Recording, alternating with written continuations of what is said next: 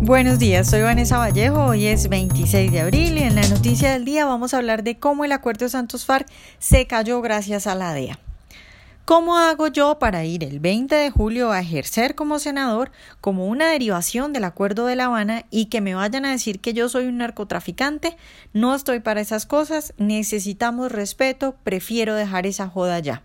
Eso dijo ayer Iván Márquez en declaraciones a un medio de comunicación. Iván Márquez, para quienes están fuera de Colombia y no saben bien quién es, pues es uno de los principales jefes de las FARC y es uno de los que iba a ir al Congreso por cuenta de los 10 escaños que les regaló Santos después de firmar el acuerdo. Pues como oyeron ustedes, ya no piensa ir al Congreso. De hecho, se devolvió al monte, está en San Vicente del Caguán, zona guerrillera, porque tiene miedo de que lo cojan como a Santrich. A Jesús Santrich, otro de los que iba a ir al Congreso, otro de los cabecillas de las FARC, lo tienen en la cárcel gracias a la DEA, que lo pilló haciendo negocios con el cartel de Sinaloa. 10 toneladas de cocaína les iba a vender. Hasta ahora, pues no se sabe si finalmente van a extraditar a Santrich. Pero lo más claro es que por ahora pues no va a salir de la cárcel, está la DEA de por medio, hay un montón de pruebas, no sé cuántas horas de audios, no sé cuántas horas de videos y demás pruebas que pueda tener la DEA. Entonces evidentemente pues Iván Márquez no quiere que le pase lo mismo y por eso se fue para el monte y por eso dice que no va a ir al Congreso. Pero es que no es solo lo de Santrich, hay más. Marlon Marín es sobrino de Iván Márquez y fue capturado en la misma operación en la que capturaron a Santrich.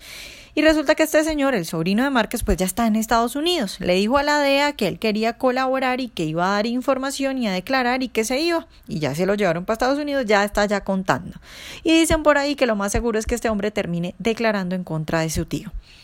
Y a ver, pues por algo Márquez se fue al monte, si bien todavía no se ha dicho nada formal sobre que él esté involucrado en narcotráfico, como las pruebas que sí hay sobre Santrich, pues si se fue a esconder y si no quiere ir al Congreso es porque sabe que pruebas hay y que muy probablemente también el sobrino hable en su contra.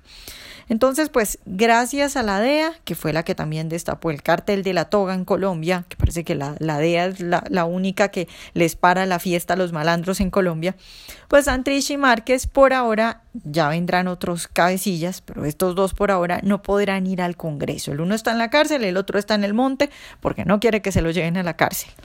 La DEA tiene todas las pruebas, no va a dejar eso así, el acuerdo se les cayó. Y lo dijimos siempre quienes nos opusimos a ese acuerdo. Esos hombres no iban a dejar de delinquir. Diría yo que lo más probable es que Márquez y otros cabecillas no puedan volver a la vida común y que les toque quedarse en el monte escondiéndose de la DEA. Y bueno, yo los prefiero así, los prefiero marginales, los prefiero en el monte, escondiéndose con un ejército que los esté combatiendo que en el Congreso. Veremos qué pasa, pero por ahora el acuerdo se les cayó y se les cayó gracias a la DEA.